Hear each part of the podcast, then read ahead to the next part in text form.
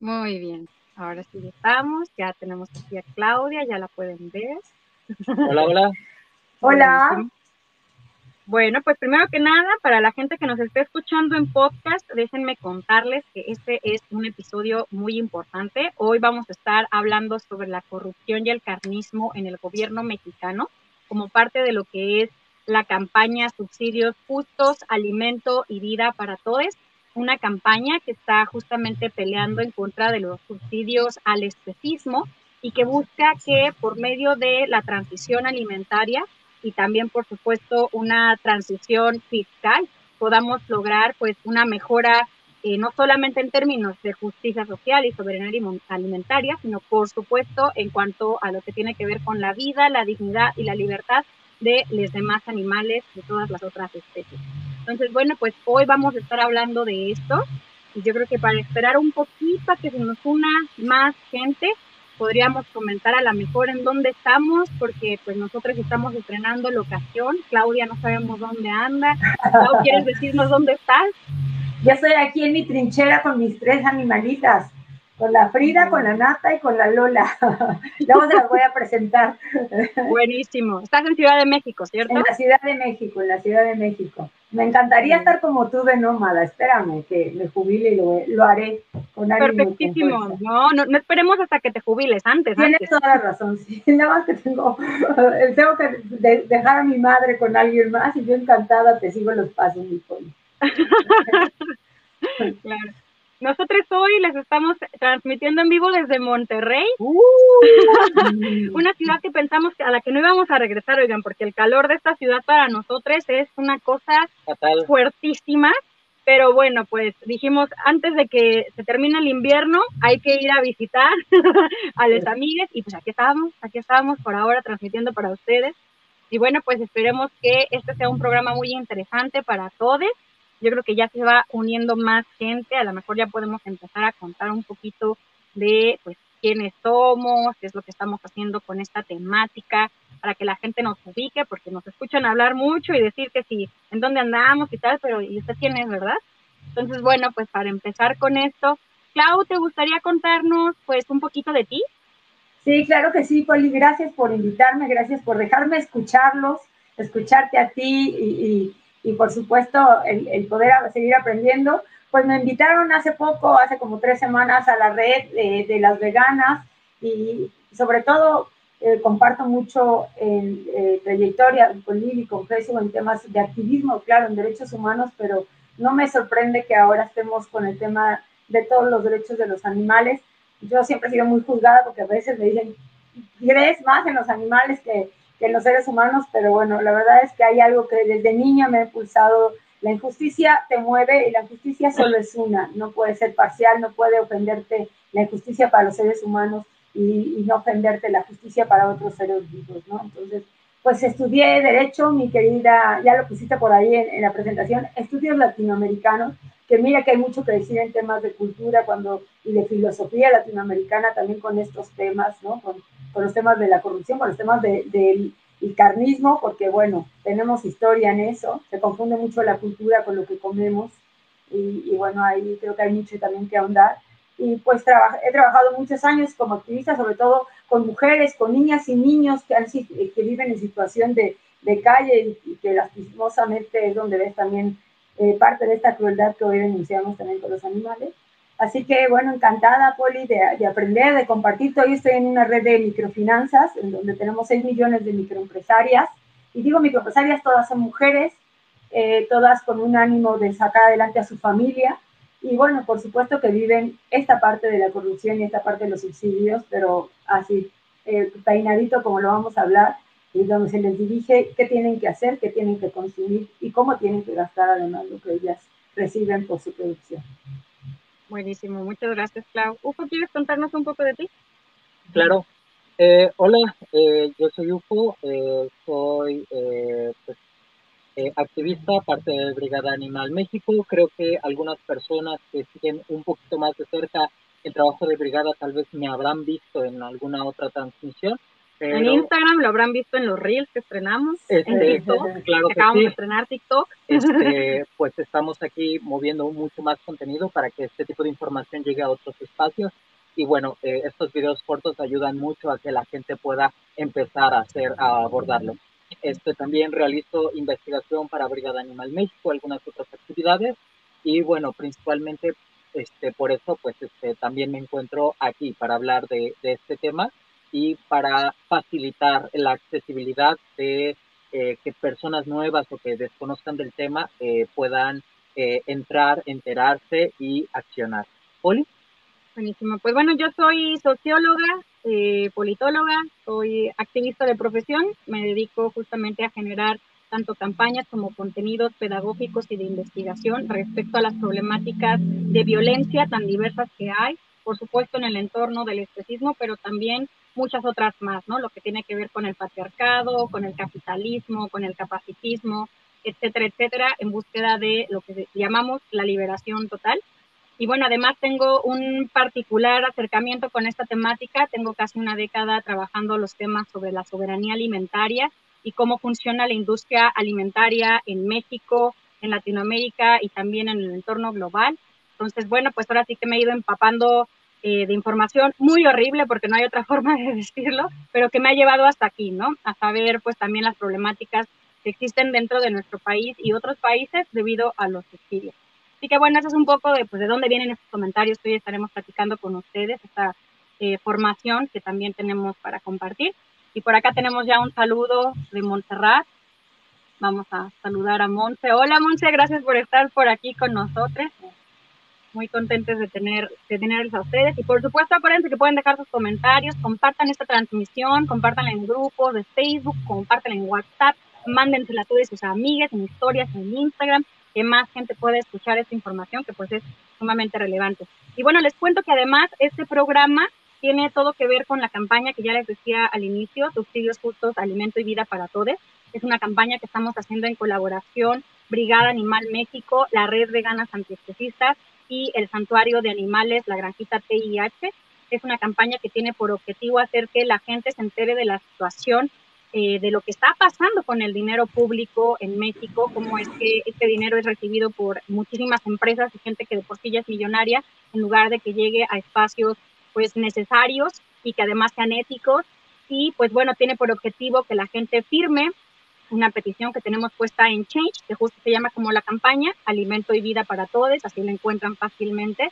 Y con su firma, pues estaremos también recaudando pues todas estas muestras para llevarlas a diferentes eh, personajes de, de, gobierno, ¿no? Entonces, a cada secretario que tenemos se la vamos a llevar, por supuesto, el presidente de la República. Así que es muy importante que ustedes también compartan esta petición. Le vamos a pedir por ahí a nuestra compañera Sam, que hoy está detrás de cámaras, que nos haga favor de poner aquí abajo eh, el texto donde está la invitación para ir a firmar para que cualquier persona pues pueda encontrar este enlace.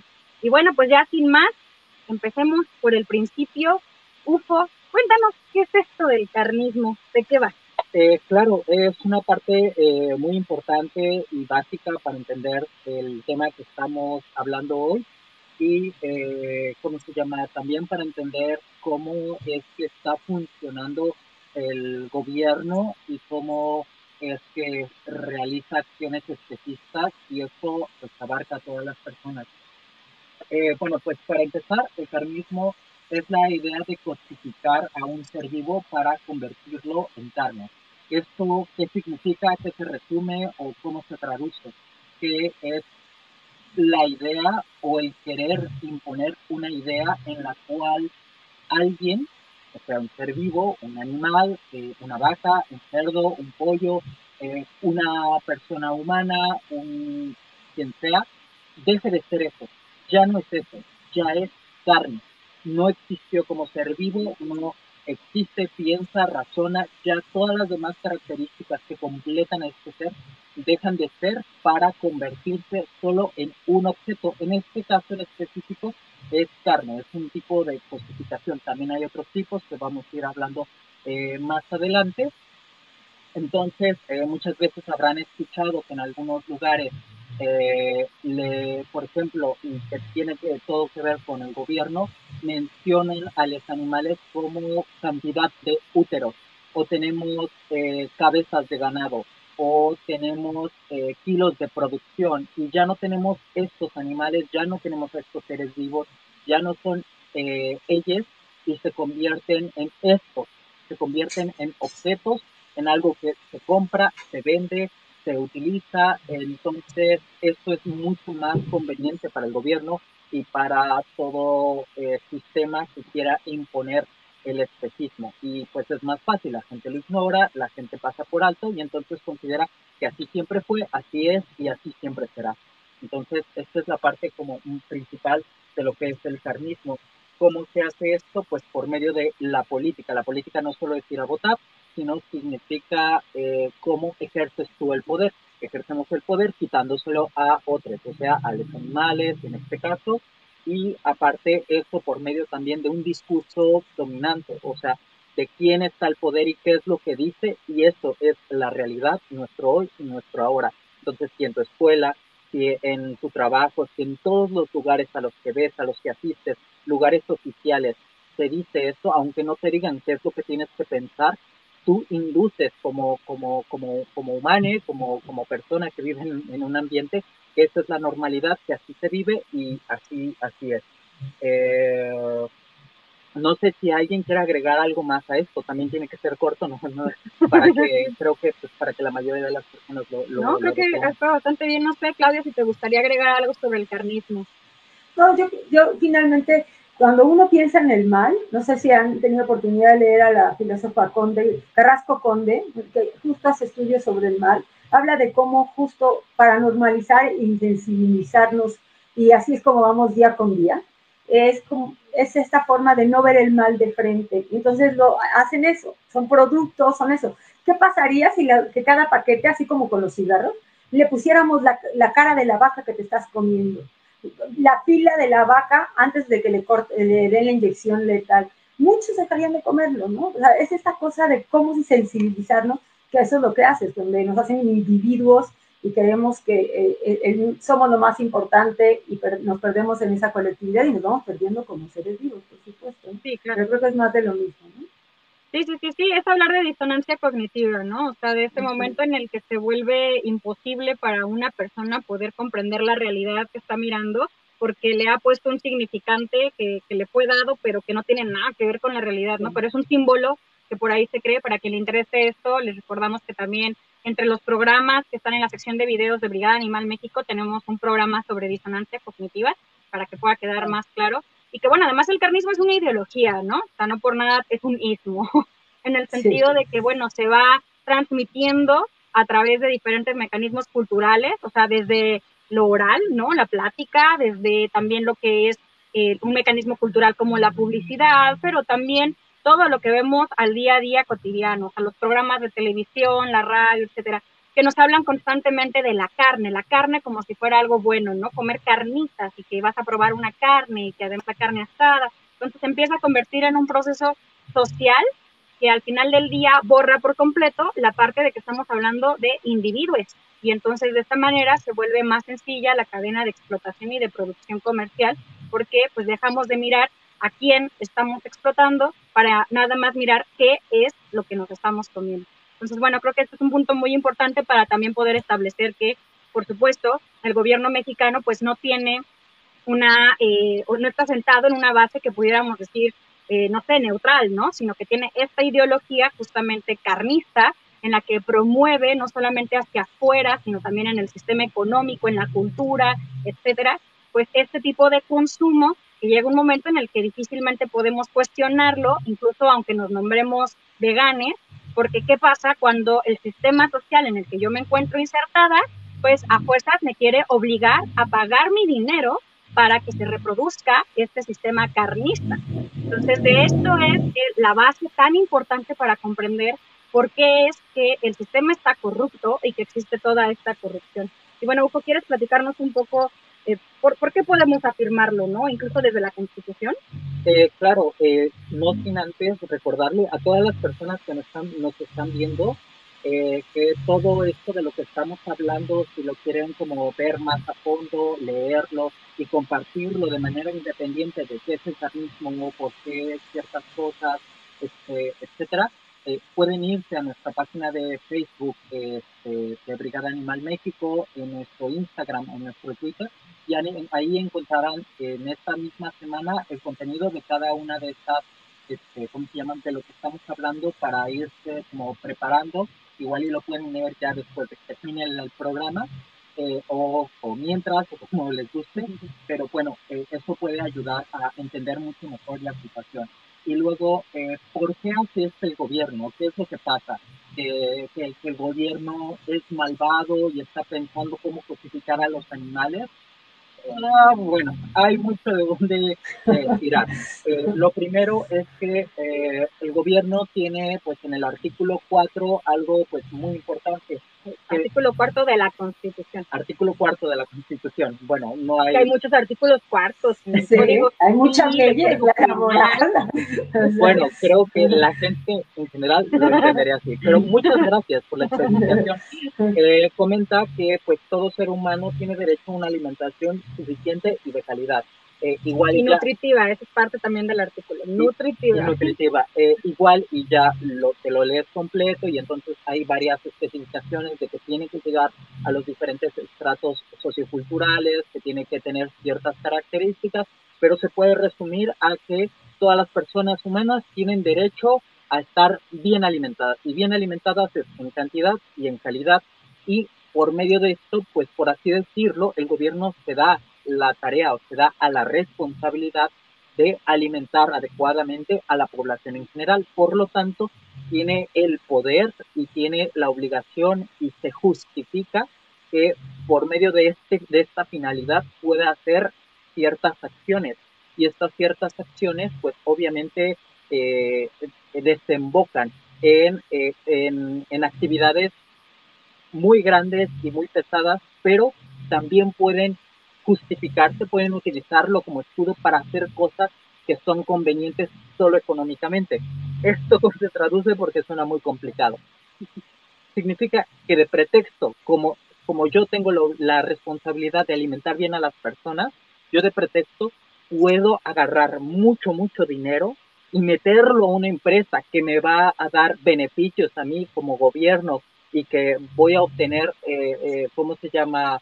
Eh, ciertas cosas de esta empresa, yo le puedo dar dinero y entonces ponerle a la población como de, oigan, estoy haciendo algo muy bien por la población, le estoy dando a esta empresa mucho dinero para que estén bien alimentados, pero por medio de eso está dando, inyectándole dinero a empresas que explotan animales, que se, se les asesinan y que están realizando muchas actividades injustas. Y no solo eso, sino que los productos de origen animal no son nutritivos, no, no es algo que pueda dejarte algo bueno a tu salud como ya lo hemos comentado en muchos otros programas, como la información que pueden encontrar por su propia parte en Nutritional Pack o lo pueden encontrar pues en diferentes fuentes, eh, se habrán dado cuenta que eh, consumir productos de origen animal empeora la salud de la población en general, eh, desatando pues muchas enfermedades este, cardiovasculares, perdón, ya me quería inventar algo, pero no, desencadenan pues o expanden, este, por así decirlo, eh, lo que es este, el cáncer, eh, desembocan en muchas otras enfermedades que son, que son dañinas para la población y entonces empieza a contradecirse lo que ellos, lo que está buscando el gobierno, que es mantener una salud para las personas, pero para eso está dándole dinero a empresas para enfermar a la población, o bueno, tal vez no para enfermarla, pero ese es el resultado, están enfermando a la población. Y entonces, con todo esto, pues eh, en mente, pues ya podemos darnos una idea de qué tan mal está la situación. Claro, y creo que además también algo a lo que queremos llegar el día de hoy con este programa es a comentarles cómo es que, pues no solamente el objetivo está corrompido, por supuesto, ¿no?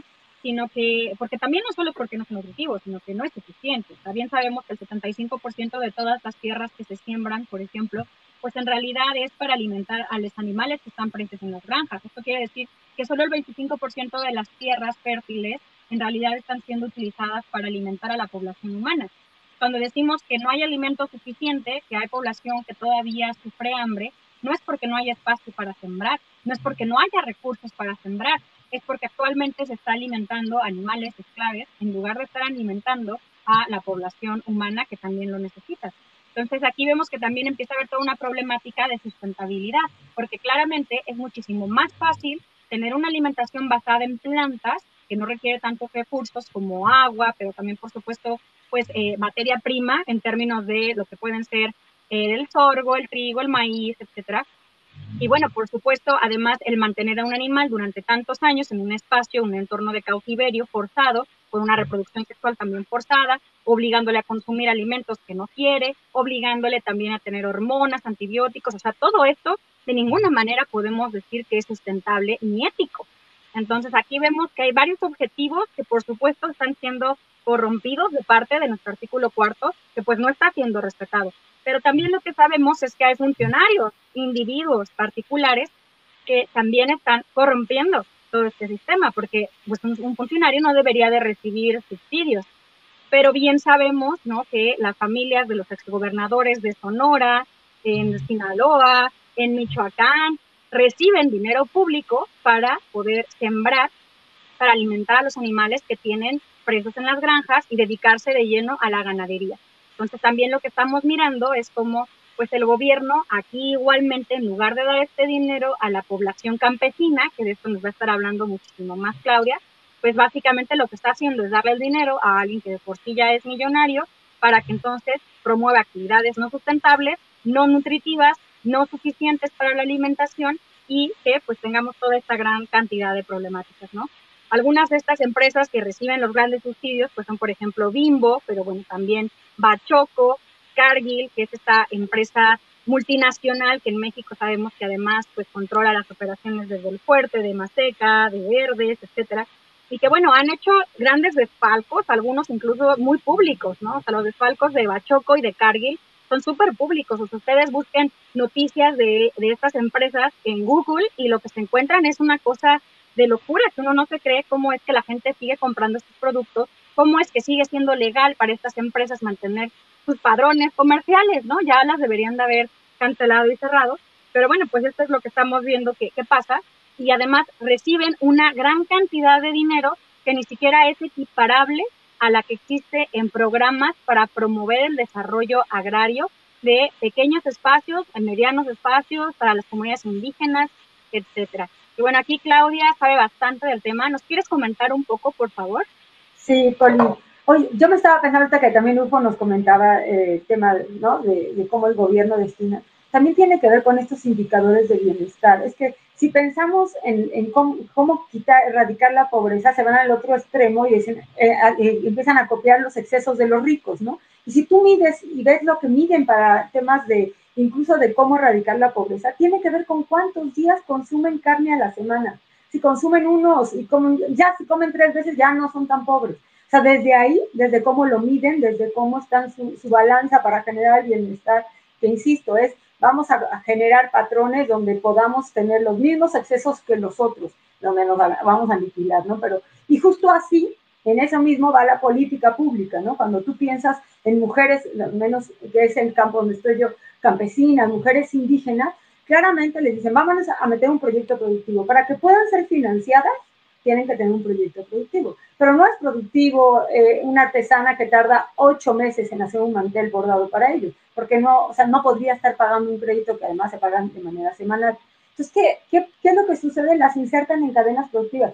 Hoy incluso, escuchaba a Lili cuando hablaba de la esclavitud, ¿no? Antes la, la de las personas Hoy tenemos la de los animales, no, es que sigue también el de las personas, a las mujeres las meten, por ejemplo, ¿no? Con la leche. Tú te vamos a llevar tu vaquita, tú la vas a mantener, tú la vas a, vas a tener la leche y se la vas a ir a llevar a Lala. Entonces Lala te la va a ir comprando y entonces ya la va a procesar y, así con, las, con los animales también. Entonces lo que pasó en Zacatecas, que fue un escándalo, les metieron animales que ni siquiera podían alimentar.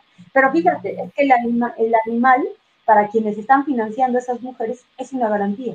Como las mujeres no tienen nada, porque nunca han tenido propiedades, no tienen nada, ah, ya les pusimos un animalito, o sea, una cosa que ya le ya les da cierto valor, porque si no me pueden pagar, pues por lo menos tienen un animal para vender y con eso me pagan.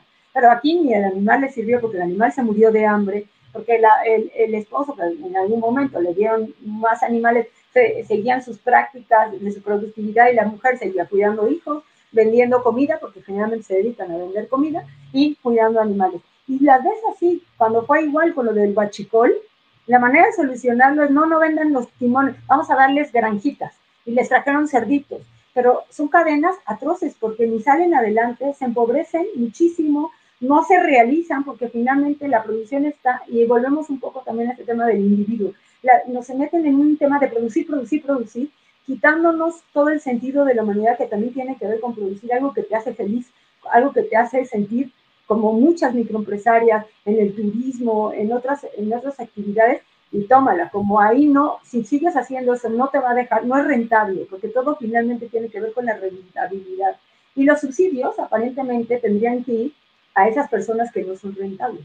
Pero bien dices tú, pues, no se los van a dar a ellas. En todo caso, se los dan a las financieras para que si no le pague a la señora porque la vaca no sobrevivió, se dé por cobrado con esa garantía. La señora nunca recibe ese subsidio, ¿no?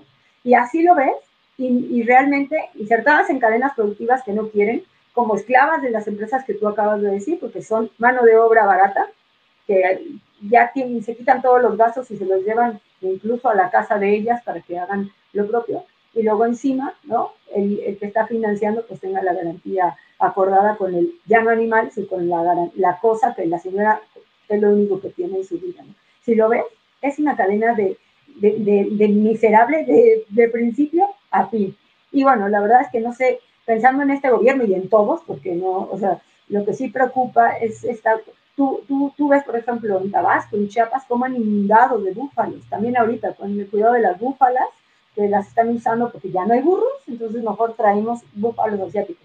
Oye, se los comen, pero para, para, para mujeres que ni siquiera habían tenido contacto con esos animales, el, el encontrarse, el no saber cómo cuidarlos, Imagínense la cantidad de búfalas que se murieron. Miles, miles, porque era un animal exótico en, su momento en Chiapas, que lo metieron para además producciones que dejan mucho de qué desear, como el aceite de palma y como otros, ¿no? Que, finalmente no contribuyen, como bien decías tú, Poli, a todo el tema alimentario. En algún momento el boom estaba en que pudieran tener sus huertas, ¿no? Y tu huertita para que si, si por cualquier cosa tengas un jitomate y no te mueras de hambre, ¿no? Pero nunca con esta inteligencia de verdad de cómo yo, yo insisto, si realmente viéramos eh, todo el tema en un tema colectivo, no estaríamos haciendo lo que, o sea, ni la pobreza a nivel individual, ni la riqueza, o sea, todo de manera eh, colectiva, evitaríamos muchas de estas cosas. Se ha dado muchos avances en todo el tema de consumo justo, pero respecto a otros, ahí sí productos, ¿no? Pero no con los animales. Y, y yo creo que ahí es donde tendríamos que sensibilizar yo creo que es una palabra muy grande, pero el tema sí está de fondo en sensibilizar, porque justo nos hemos insensibilizado de una manera brutal. No importa lo que comamos, sino cuánto comamos. Fíjate, hablando de eso, Poli, me acuerdo una, una microempresaria, tenía su crédito y había crecido, y cuando a ellas les va bien, lo que hacen es decirle a su cuñada, a su amiga, cómo pueden generar también un negocio igual que ellas, que les vaya bien, ¿no? porque somos, generamos círculos virtuosos, ¿no? Y yo le decía a una, bueno, pero ya tienes esto, ¿y qué más quieres? Y ella decía, pues ya para qué quiero más, no puedo comer más de lo que como, ¿no? Yo ya tengo lo que necesito. Y, y en cambio, ves por otro lado a estos que no se llenan con nada, absolutamente con nada. Y yo creo que ahí es un tema cultural. Nosotros, al menos en el caso de las microempresarias, en el caso de las microfinanzas, más que el tema financiero, creo que tendríamos que empezar justo por ahí, por esta nueva cultura de colectivo, de comercio justo, y nosotros llamamos economía ética, la economía ética no tiene que ver con tasas de interés, tiene que ver con qué, en qué gastas tu dinero, cómo lo, lo produces y para quién, es decir, para un colectivo en el que incluyes pues, cualquier ser sintiente, ¿no? Este, yo quisiera también agregar un poquito a lo que, este, a lo que comentas, eh, más que nada en cuestión del gobierno, porque eh, también mm, tiene una percepción diferente para el público en general. O sea, muchas de las personas que no están directamente en esta cadena en la cual el gobierno, entre comillas, da estas oportunidades falsas, eh, para la demás parte de la población esto se percibe diferente, esto se ve como, como eh, pues esta tokenización, como de estamos ayudando a las personas que menos tienen. Estamos dándole trabajo, estamos les dando animales, porque la carne es la medida de, de, una, de una situación de vida mejor. Es como medir un poco que como las personas que tienen dinero compran celulares, hay que darles celulares a las personas que no tienen dinero y entonces las cosas van a cambiar. Y con esa misma idea están haciendo la regla de tres y pensando que regalándoles animales para que, entre comillas, trabajen con estos animales, pues entonces las cosas cambian. Pero solo con decir, con, con para, para estas personas, el titular de regalaron más de eh, 5 mil este, millones de, de, vacas y dos mil patos y dos este, hectáreas de gallineros y no sé qué, para ellos ya les vale, ya es la publicidad este, suficiente, ya quedaron como las personas buenas y que hacen, ya no les importa lo que siga para la vida de estas personas, ya no les importa cómo, cuál es el siguiente paso, cómo le vamos a hacer, ya hicieron su trabajo y entonces, pues, ¿qué más les da si estas personas al siguiente día, pues, mueren de hambre, entran en problemas más difíciles por este tipo de cosas, ya no les importa si hay algún desbalance natural y con esto quiero enlazar con algún un comentario que tenemos aquí en Facebook de Saraí Rosales. No, Zaira. Zaira, perdón. que dice, eh, según Rachel Carson en su libro La Primavera Silenciosa, también la agricultura asesina y elimina a otros animales al destruir su hábitat natural. Y obviamente si tú agarras y metes a búfalos o agarras y quieres meter, es más, las propias vacas, gallinas, hay que recordar que aquí en México ni siquiera son originarias, o sea, que son técnicamente animales exóticos y que están aquí eh, este, utilizando un espacio mucho mayor. Hay más vacas, hay más eh, gallinas, hay más cerdes, cerdes este, aquí en México que los animales que nacieron aquí, que animales en la selva, que animales en los bosques, o sea, eh, y, y, y, eso, pensar que no repercute de alguna manera al ambiente, al, al, al, al, hábitat, a los hábitats, los ecosistemas que tiene México, es que no, no nos entra nada. No, pero además particularmente también, o sea, con el comentario que dice Zaira, es, o sea, sí, sí es cierto, pero ojo porque aquí está truqueada la pregunta, porque recordar que en México el 83% de la actividad agrícola productiva es para la ganadería. Entonces, ¿qué quiere decir? Que el problema de la agricultura no es la población que consume una alimentación basada en plantas o el, el problema de la alimentación eh, vegetariana, ¿no? El problema aquí sigue siendo la ganadería, porque las prácticas de la ganadería extensiva y de la ganadería no extensiva de cualquier manera siguen siendo sumamente abrasivas, o sea, literalmente en un sentido químico, ¿no? La cantidad de fertilizantes que utilizan, la cantidad de hormonas que utilizan, la cantidad de, de antibióticos que utilizan, que mata todo, mata las bacterias, mata a los insectos, mata a otros animales, ¿no? Sin, sin contar todavía que para que existan estos animales presos, también para crear mataderos, granjas, etcétera, hay que deforestar la selva, el bosque, para que existan los espacios para cultivar alimentos, para dárselos a los animales que están presos, hay que deforestar también un área para sembrar. Entonces, para toda esta gente que muchas veces dice, sí, pero es que la agricultura hace mucho daño, ojo, no es la agricultura per se, es la ganadería. Lo que pasa es que en México tenemos esta problemática, bueno, no solo en México, ¿no? En el idioma español particularmente, en el que no distinguimos lo que es la agricultura para la ganadería y la agricultura eh, para, para consumo humano, ¿no? O sea, en inglés, por ejemplo, sí existen estas distinciones, en otros idiomas también existen, pero en nuestro idioma pareciera que entendemos que agricultura solamente es sembrar y ganadería solamente es lo que pasa al interior de un, corral, ¿no? Pero ganadería sigue siendo sembrar, o sea, siguen siendo estas actividades que son solamente para la alimentación forzada. Entonces, muchos de estos problemas, como el que menciona Zaira, siguen siendo les responsables, pues todas estas empresas siguen siendo responsable Lala, responsable Alpura, responsable su carne, responsable Walmart, responsable Cargill, nómbrela usted, ¿no? Las conocen. Entonces, también eso es algo muy importante que tiene que ver con lo que les quería comentar ahora que hablaba Ufo de esto de de cómo se percibe el gobierno, ¿no? Esta percepción al final del día es manipulatoria, porque va de que la gente diga, wow, las políticas públicas nos regalan dinero, mira, vino el PRI y nos regaló un cerdito, mira, vino el PAN y dijo que hay que crear microempresas, mira, vino no sé quién, entonces la gente pone su confianza en los partidos políticos pero la realidad es que los partidos políticos no te están dando ese dinero como tal, sino que además es un dinero público que ponemos desde nuestros propios impuestos y que además no te van a sacar, ese dinero no es un regalo que te va a sacar de la pobreza, sino que va a seguir reproduciendo esta cadena de problemáticas a nivel individual humano, como las pandemias, como lo es el COVID, otras pandemias como lo son las cardiopatías, hipertensión arterial, etcétera, etcétera, pero también, por supuesto, la gran problemática de la ética en términos del asesinato de miles de millones de animales en pos del especismo. Entonces, bueno, por supuesto, también algo que hay que decir es que es absolutamente imprescindible comprender que una alimentación ética, para que pueda existir una alimentación de origen 100% vegetal basada en plantas, requiere sí o sí poder competir.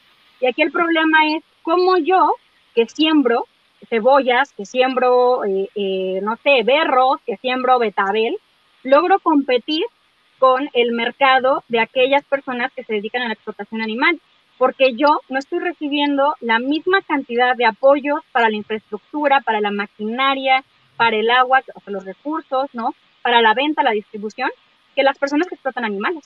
Entonces, ¿qué pasa, no? O sea, aunque yo quiera tener un negocio ético, eso se vuelve algo prácticamente imposible.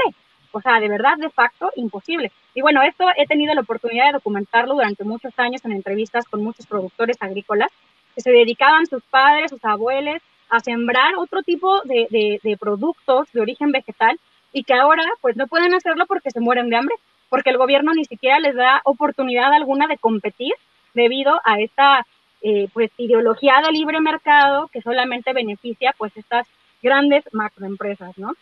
Entonces, bueno, para esto también habría que hablar de que la corrupción no solamente está, por supuesto, en el sistema mismo, como en esta cadena de relaciones que existen, sino nuevamente, o sea, volver a aquellos individuos y actividades específicas. O sea, para hablar claramente, ¿no? Sabemos que, por ejemplo, existen muchísimos trucos fiscales, que es la forma en la que se les llama a que de repente una empresa eh, se encuentra como un vacío ahí legal por medio del cual puede reducir la cantidad de impuestos que tiene que pagar y entonces pues acaba o por pagar solamente un porcentaje muy bajo o por no pagar nada, ¿no? Este es el caso, por ejemplo, de la empresa, la empresa eh, Fertilizantes del Noroeste, es una empresa que pues justamente pertenece a una de las familias con más dinero que existen en México, de Sonora, de un exgobernador, y que pues se han quedado una cantidad de dinero abismal de los subsidios, porque además, pues entre algunas de sus eh, propiedades, posesiones y relaciones comerciales, pues estaba Choco, ¿no? Entonces ahí vemos esto que estábamos diciendo justamente de la problemática que existe al interior también de que el gobierno le está dando dinero a otros funcionarios en lugar de dárselo a la población. Pero bueno, sin ir más lejos, apenas la semana pasada la Auditoría Superior de la Federación estaba hablando de cómo es que Seguridad Alimentaria México o Segalmex, que bueno, es quien integra Diconsa y Liconsa, estas tienditas que venden producto de primera necesidad alimentaria, entre comillas, porque si no lo ves, pues tienen irregularidades hasta casi por 7 mil millones de pesos. O sea, están perdidos. ¿Dónde está ese dinero, no? Es dinero que además se está, eh, pues, escribiendo como parte de, eh, eh, pues, todo este presupuesto alimentario, como parte de los programas a los subsidios agrícolas. Y además, no solamente está perdido, sino que también hace falta que justifiquen otra buena parte de dinero que pues simplemente se las dieron, pero nunca dijeron para qué lo ocuparon, y que además resulta ser la tercera parte de todos los subsidios a la agricultura. ¿Qué quiere decir? Que además lo que entendemos como subsidios a la agricultura, una vez más, pues resulta que son subsidios a la ganadería, ¿no? O sea, otra vez, realmente no se están eh, pues eh, poniendo en el rubro necesario, porque además, insisto, los rubros son no especificados, o sea, creo que nos sirvió mucho esta pregunta para poder venir a este tema, ¿no? Cuando uno revisa cuál es la cantidad del dinero que se le otorga a este espacio de la agricultura, pues no se especifica qué de eso es fertilizante de origen animal, qué de eso es eh, eh, utilizado para poder hacer estudios y pruebas en animales, qué de eso se utiliza para gasolina, que es para la pesca, qué de eso, o sea, de repente todo parece como que es parte del mismo rubro, ¿no? Y no lo es y que además nuevamente habría que caer en la consideración de que en México casi 20 millones de personas no consumen ningún tipo de producto de origen animal y entonces, ¿qué pasa con la consideración también para, para otra forma alimentaria? ¿Qué pasa para toda la gente que está en contra del maltrato animal, en contra del especismo, en contra de cualquier forma de violencia? y al final se llevan mi dinero de todas maneras para esto, ¿no? Porque es dinero público. Entonces creo que es gravísimo todo lo que está pasando en términos de corrupción.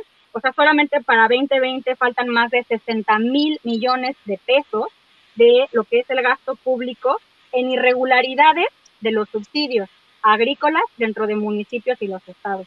Entonces, o sea, es una situación verdaderamente terrible. Y sabes que, Poli, yo creo que además si les calmamos más, finalmente hay muchos más subsidios disfrazados. Por ejemplo, eh, tú tienes, hablas de Segalmex, que tiene un hermano que se llama Grosemex, que además le subsidia un seguro a esas empresas. Entonces, además, si hay pérdida, el mismo Grosemex le tiene subsidiado casi el 80% de, con un seguro en el caso de lo que pasó en Liconza, de que se echara a perder toda la producción porque ahí la dejaron tirada en los hilos, ¿no? Dame tu frijol, porque, porque vuelvo a lo mismo, además fue brutal, lo hicieron a lo político, no más entregar cheques y dame el animal, porque también había animales. Lo de, la verdad es que lo de Liconza lo sabemos, lo de la leche lleva, bueno, es una historia ya de, oído, ¿no? Todo el mundo sabemos que es una leche que te ponen agua y que es una cosa espantosa, pero que va en la canasta básica, porque esa es otra. Todos estos productos los meten en una dichosa canasta básica. Y, y, la, y empezando por quién es el secretario de Agricultura. O sea, es que la tenemos clara, ¿no? Entonces, más seca la tiene, bueno, pipa con este gobierno. Y, tú lo ves con efectivamente los paquetes también técnicos. Cuando tú les, da, les llevas a, a, los, a todos los que son los agricultores, les dan sus paquetes tecnológicos, que son estos fertilizantes, que son parte de lo mismo. Entonces, un ciclo, ellos mismos se, o sea, se reparten todo, ¿no? Porque son los mismos para donde veas. Es como una telaraña que si vas juntando de pies a cabeza, siguen siendo los mismos. Eso es la verdad. Sí, sí, no, absolutamente terrible, o sea, la cadena de corrupción. Tenemos varios comentarios. Por aquí, Yuri Vázquez nos dice, la carne desde hace tiempo se ha relacionado con poder adquisitivo. Claro, y es que esto tiene que ver justamente con este status quo del que ya nos estaba hablando UFO, ¿no?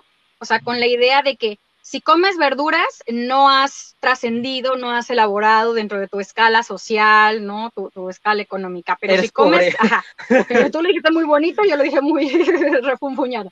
Pero si comes verduras, si comes frijoles, ¿no? Hace poco justo de esto estábamos discutiendo dentro de la red de ganas antiespecistas, que hay por aquí un artículo que hemos encontrado en el que pues se habla de eso, de que la percepción de la población mexicana es que si comes frijoles es porque eres pobre, ¿no? Y tenemos a, nuestra querida compañera Ami Peralta, doctora infectóloga, que ella decía, bueno, pero es que comer legumbres es no solamente lo más saludable que hay, ¿no? O sea, es buenísimo, para, no te va a provocar lo que sí te provoca, por supuesto, comer productos de origen animal, sino que además es un, un argumento absolutamente falseable, ¿no? O sea, como que este asunto de que es que es porque tienes más dinero, pues no es porque tengas más dinero, o sea, sale más barato comprar salchichas que comprar legumbres en muchas, muchos casos, pero es que las salchichas tienen subsidio es que el jamón tiene subsidio, ¿no? Y entre otras cosas tiene colorantes que también hacen daño, ¿no? O sea, tiene un chorro de porquerías. Oye, Poli, yo no sé, nunca nos hablado, no he escuchado, pero también cuando hablamos de animales en extinción, pensemos en cuántos también productos agrícolas en extinción tenemos. Yo, por ejemplo, ahora en, diciembre estaba como loca buscando un chinchayote, que a mí me encanta el chinchayote, y es como una pieza que tienes que ir a buscar, además carísima, o sea, 200 pesos un tronquito, porque ya no hay, también esa es otra. Ya hemos dejado productos que eran propios, que son nuestros, que, que son súper buenos, porque como no dejan, los dejamos de producir y finalmente también se está extinguiendo toda esta, ahí sí, hacerlo de otras, otras formas de alimentarnos que tienen características, ¿no? Para, para nosotros buenísimas, pero bueno, no son rentables, volvemos al, al tema, ¿no? Sí, y, y justo, además de que no es rentable en términos también de la venta, ¿no? O sea, de cuánto es lo que la, la, empresa puede obtener de regreso, también tiene que ver con esta otra mancuerna empresarial, como siempre, que es, por ejemplo, con Bayer Monsanto. O sea, el hecho de que Monsanto pues da todas estas semillas transgénicas y además también pone a disposición ciertos tipos de agrotóxicos, etcétera, etcétera, que lo que hacen es que no le dan oportunidad a la semilla híbrida, a la semilla natural, ¿no? Nativa. Entonces, ¿qué es lo que sucede? Que, por ejemplo, en el caso del maíz, eso es lo que tenemos en la historia de México, o sea, existían una cantidad, un centenar de variedades de maíz, hoy en día quedan muy pocas variedades porque el maíz transgénico de Bayer Monsanto pues se ha ido apropiando de las tierras porque pues es dominante y entonces desaparecen una gran cantidad de productos agrícolas, ¿no? Bueno, tenemos varios comentarios por acá más. Por aquí nos dice Liliana Felipe, no le entendía Zaira y por esa razón hay que seguir comiendo animales. pues no creo que se refiriera a esto, creo que lo estaba presentando un poco de manera crítica, creo que no, no hay nada que, realmente sea una razón para comer animales como tal, al menos que se lo preguntemos al carnismo, por supuesto. y nos dice Zaira, sí, que pues esta era la duda que ella tenía, ¿no? Porque lo leyó en este libro, ah, pues mira, aquí justo se, se resuelve. Yuri nos comenta, comer frijoles es de pobres y ser vegano es de ricos. Qué contradicción. Así es, justamente, ¿no? Y bueno, que además también por esto es que es tan importante siempre devolver la conversación a cómo es que podemos hacer que el veganismo sea algo popular. O sea, hablar de que el veganismo sea una práctica accesible. Y es que tiene todo que ver justamente con el poder incluir estos mecanismos comerciales y que son de dinero público para que pueda ser de gran acceso. Porque de otra manera, aunque estemos hablando de ética, ¿qué pasa si una hamburguesa de frijoles es eh, pues mucho más barata de producir que una hamburguesa hecha del cadáver de un animal? Pero cuando yo voy a Walmart o a Soriana o a la tienda que sea, me encuentro que la hamburguesa de frijoles pues cuesta más cara. Entonces, ¿cómo logro yo hacer eso? Porque yo también necesito, bueno, no me refiero a mí particularmente, ¿no? Pero cualquier persona también necesita poder tener la opción a consumir un producto que ya está listo, porque las mujeres son trabajadoras y además mamás, porque los hombres llegan tarde a, casa, porque los estudiantes necesitan comer aparte de estudiar y trabajar, ¿no? O sea, hay ciertas necesidades también que tienen que ver con los estilos de vida que se tienen que poder cumplir y que en muchos casos pues no están sucediendo, porque bien podemos decir, sí, pero es más barato comprar lentejas, un kilo de lentejas que un kilo de carne, ¿no? O es más barato hacer, este, no sé, unas quesadillas que ponerte a hacer un gran guiso que tenga, este, no sé, un ratatouille de verduras o hacer un, mole o hacer unas eh, rajas con crema vegana, ¿no? Claro, por supuesto que es más barato, pero en términos también de tiempo, muchas veces lo que pasa es, pues no puedo llegar a mi casa y poner la olla y estar esperando la legumbre o lo que sea, y necesito una opción más accesible. ¿Y por qué la opción más accesible vegetal, que es más barata, es más cara cuando está ya procesada? Ah, pues porque ahí viene esta problemática de los subsidios, ¿no? O sea, las grandes empresas multinacionales, las pequeñas empresas mexicanas, las, medianas empresas mexicanas que se dedican a la producción, que sea ganadera, pues reciben estos apoyos y fomentos para la distribución, el comercio, etcétera. Pero, ¿quién de ustedes, como productor vegano o un productor ético, ha llegado a conocer o ha recibido en carne propia que llegue alguien y te diga, ah, sí, yo te doy dinero para que te salga a mitad de precio la gasolina que necesitas para llevar tu producto a un centro de distribución? Pues nadie. Y entonces, ¿por qué es que la pesca recibe la cantidad de dinero que recibe de gasolina o de diésel? ¿O por qué es que todas estas grandes empresas ganaderas y con granjas reciben la cantidad de dinero que reciben para tener también eh, pues todas sus instalaciones de infraestructura eléctrica, ¿no? A mí nadie viene y me paga por ponerme paneles solares, los tuve que comprar yo solita. No solo eso, sino que y si contaminan y si, y si dañan eh, hábitats naturales y si dañan a la población y si enferman a la gente y la matan literalmente, todo eso se viene perdonado porque pues es el negocio, es parte de eso. Y un poquito volviendo a la percepción que tienen las personas acerca de los precios y de esto, de que es que los veganos son multimillonarios y super te contra ricos, simplemente ponerse a pensar cuánto costaría la carne si no tuviera su subsidio. Una hamburguesa fácil te costaría 400 pesos. Pero entonces, bueno, ajá, o sea, puede ir escalando, pero, o sea, eso va a ser el peor de los casos. Y lo otro es que, ok, pensemos en que la gente no lo hace porque quiere matar a los animales y que es malvada y que quiere hacer del planeta lo peor. Pero imagínate tú siendo un, una empresaria que quiere pues escalar en el, en, en, pues este, ¿cómo se llama? En negocios sobre alimentación. ¿Tú qué decidirías? ¿Irte por eh, productos de origen animal y que sean eh, derivados de carne, leche, huevo para hacer cualquier otra cosa? O hacer, no sé, eh, mermeladas, comida nutritiva o algo, si en un lado te están diciendo que casi el 80% de lo que vas a gastar te lo van a regalar, o sea, te, lo te van a dar dinero porque es de origen animal y porque ayuda a ciertas empresas, pues obviamente te vas a ir por eso. Y entonces se vuelve como una visión de túnel en la cual eh, como las personas que crecen en esta sociedad están viendo que eso se hace, entonces lo replican, hacen derivados, pero siempre están viendo en, este, en base de hacer productos de origen animal y no dan ninguna oportunidad para que las cosas cambien. Y entonces hacen que esta percepción que tenemos se vuelva un poco realidad en la cual los productos de origen vegetal para muchas personas sí se van a volver más caros. O sea, va a ser más caro consumir eh, eh, ¿cómo se llama? Eh, maíz. Chinchayote.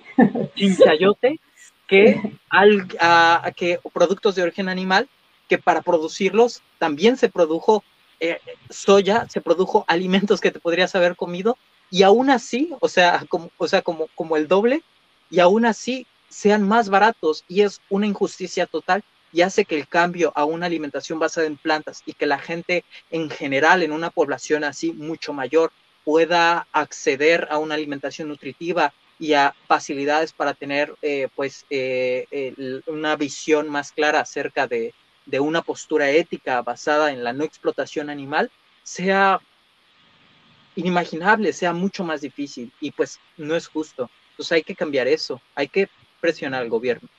Sí, sí, es una necesidad absoluta, o sea, la de cambiar también como esta idea de que eh, solamente ciertos productos deben de recibir esos apoyos, ¿no? Hay mucha gente dice, bueno, es que la gente come carne y come leche y come queso y come huevo y come la explotación animal, pues porque ve comerciales en la televisión todo el tiempo y nunca ves un comercial en la televisión para que comas jitomates, ¿no?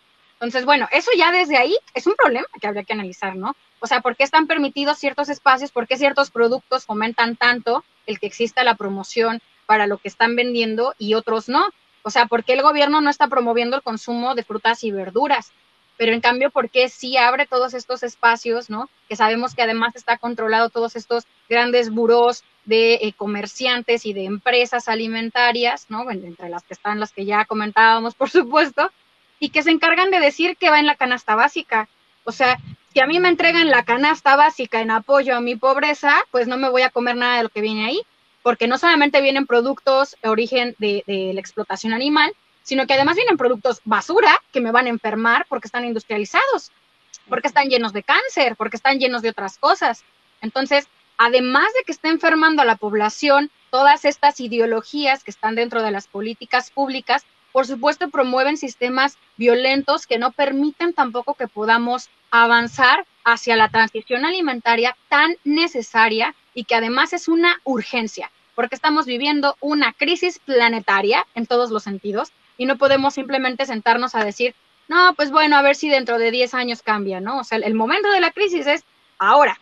Y entonces necesitamos hacer estos cambios y por eso yo les pido, ahora, ayúdennos, vayan a firmar la petición, vayan a firmar la petición, vayan a promoverla por todos lados si conocen un profesor, mándensela. Si conocen a alguien que es un candidato a gobierno, mándensela. Si conocen a alguien que está dentro del espacio de la publicidad, mándensela, de la prensa, porque necesitamos hacer que este mensaje llegue lejísimos. Y si bien Bachoco va a pagar 70 millones de pesos para poder hacer este, nada más un espectacular en la carretera, pues nosotros no tenemos 70 millones de pesos, pero sí podemos tener convicción. Y entonces necesitamos hacer que nuestras voces sean más enojadas, más alegres, más esperanzadas, de la emoción que usted quiera, pero emocionese, porque necesitamos promover todo esto con urgencia para evitar que siga sucediendo toda esta bola de, corrupción, esta bola además que se va haciendo más grande como la nieve, ¿no? Así se siente un poco, y que además de pronto parece que, ¿qué onda? ¿Cuándo va a parar? Y que además la vemos eh, cómo va creciendo de manera, incluso hasta, ¿cómo decir esto? O sea, como que es absurdo que cada vez sabemos más que existe la corrupción, la escuchamos en las noticias, la vemos en el periódico y de repente ya la vemos de nuevo allá afuera, aquí en la puerta de tu casa y la gente actúa como si nada, ¿no? Entonces, vamos a indignarnos juntos y a buscar el cese de toda esta corrupción y el carnismo dentro del gobierno, porque pues bueno, yo soy mexicana, habito en este país por ahora y no está bien que yo tenga que estar dentro de un espacio en el cual se utilice mi dinero sin mi consentimiento para estar pagando impuestos que son violentos y exigimos que desaparezcan todos esos impuestos, no solamente porque a mí no me guste, sino porque además ni siquiera me gusta que exploten a otra gente, que exploten a otro ecosistema, que exploten a los animales. Y a nadie nos debería de gustar participar de este tipo de violencia y saber que existe. Para aumentar la indignación, también quiero agregar que piensen en qué tan corrupto tiene que ser el sistema como para que un producto, o sea, de origen animal, la, carne en específico, que ya está comprobado que es cancerígeno y que mata a, personas humanas, que en nuestro consciente es como las que valen más, por así decirlo, o sea, ya está siendo como especistas o pensando por las personas especistas, y que ese producto cancerígeno que, que, está matando a cientos de personas humanas está en la canasta básica. La leche que causa eh, este, tantos problemas con alergias, igualmente con cáncer, con problemas gastrointestinales, también está en la canasta básica. ¿Quién lo pone en la canasta básica? ¿Por qué está ahí si se sabe que todo esto hace daño? Pues, yo no sé, Poli y Ufu, eh, finalmente también de fondo es esta cosa como deconstruimos todo lo que ya desde toda la vida, como igual que el género, que es parte de lo mismo, incluso hablando ustedes de las pymes, de estos nuevos alimentos que veganos y los super veganos y productos, pero no, no vayamos a caer en lo mismo, en productos veganos procesados donde les van a empezar a poner un montón de cosas, porque el, el tema es por qué estamos queriendo comer una cosa que parezca una hamburguesa, aunque no sepa, o yo entiendo el tema de los sabores, pero hasta la forma, el empaquetado, todo eso nada más suma al, costo y le va perdiendo el valor a, lo que realmente nos está nutriendo. ¿no? No, no vamos a comer solamente por nutrir. Comer es un placer, eso nadie nos los quita, pero efectivamente un tazón de frijoles no le quita nada a una hamburguesa. Y, si vamos a jugar otra vez estos roles de lo pobre, yo, yo insisto, hay que ver la maldad de frente, hay que ver lo que comemos de frente,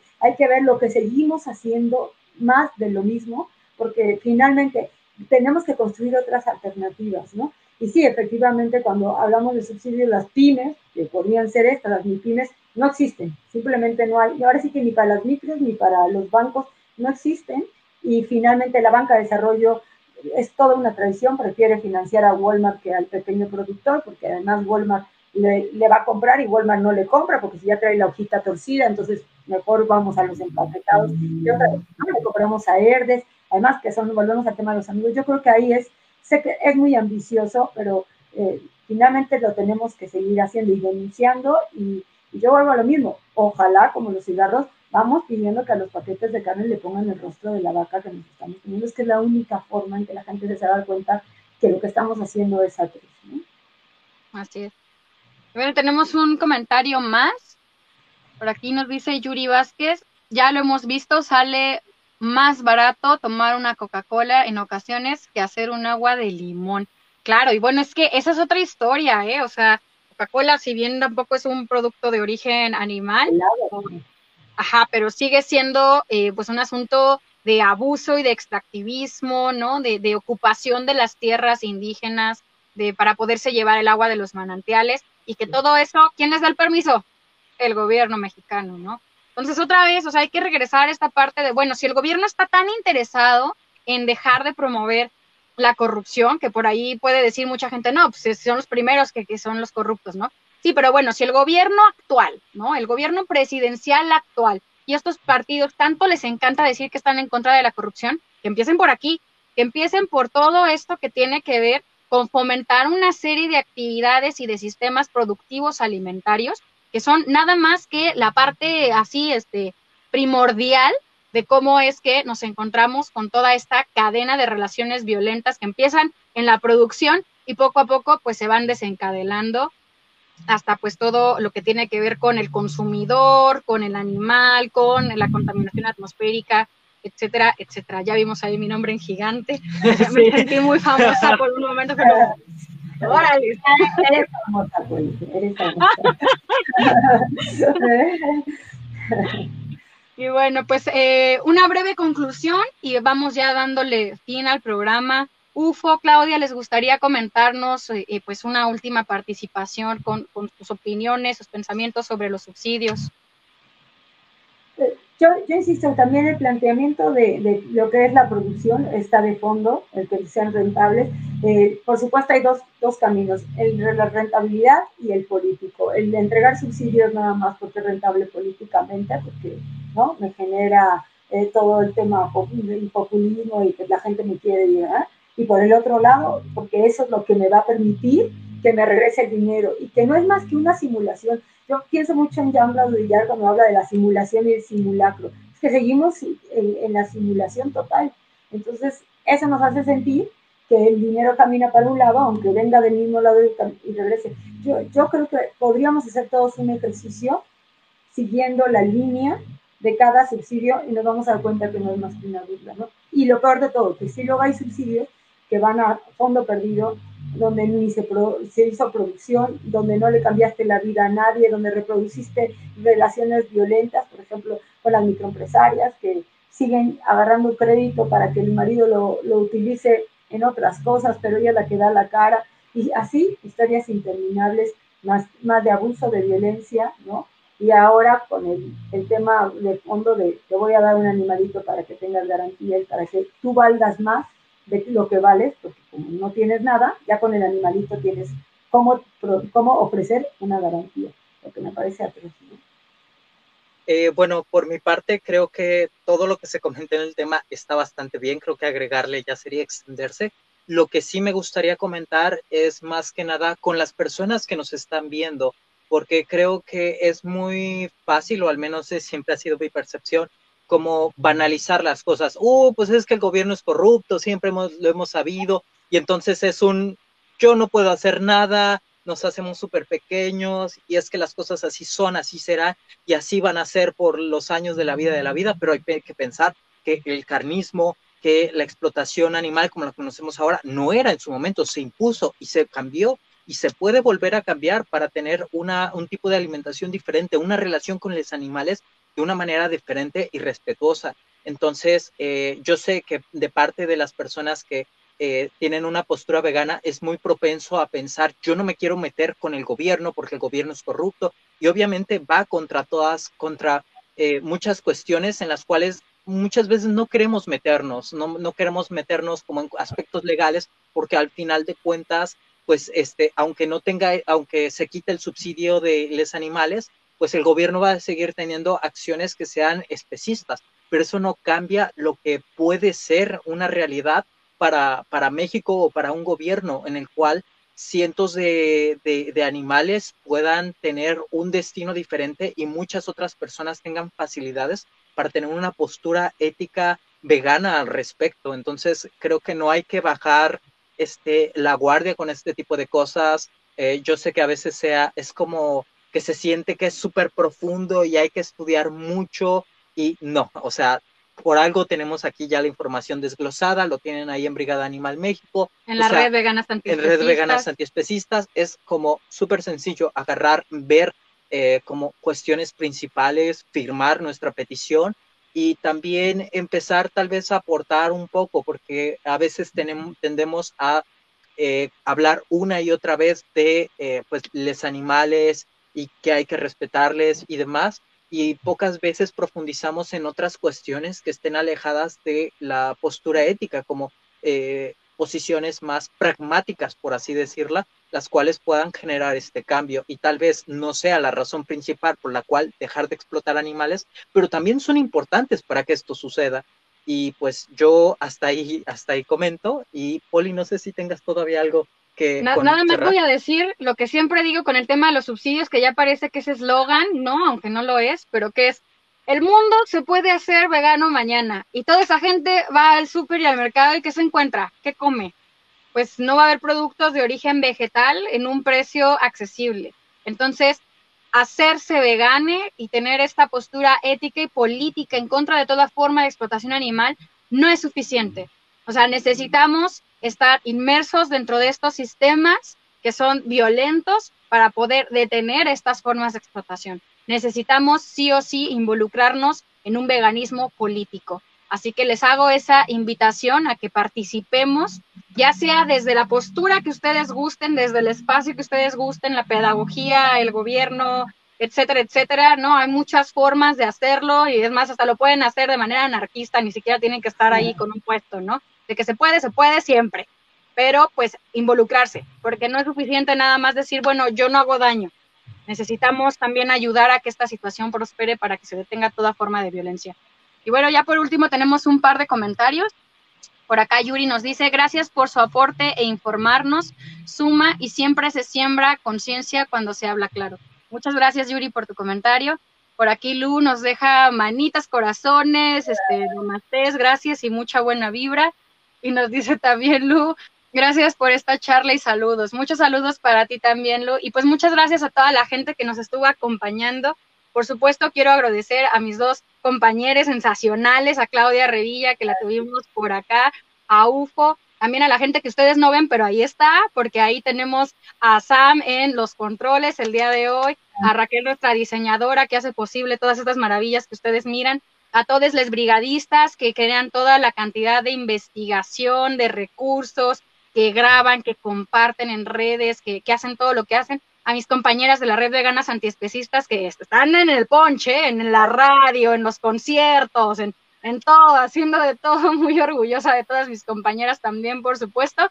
Y bueno, pues a, la granjita, que es una mención muy especial también, porque bueno, eh, nuestras compañeras de la granjita TIH, que son quienes en realidad se encargan ahora sí de, y bueno, ¿qué se hace con los animales rescatados de la industria?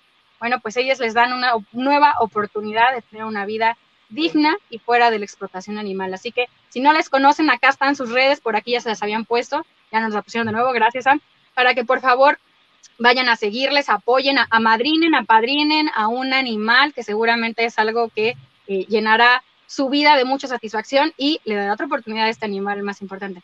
Y bueno, muchísimas gracias, nos despedimos por esta ocasión. Acuérdense que estamos publicando contenidos casi diario en redes sociales respecto a la campaña Efemérides y Derechos de los Animales. Síganos en todas las redes, a la red Veganas Antiespecistas, Brigada Animal México, La Granjita. Que tenga muy buena noche.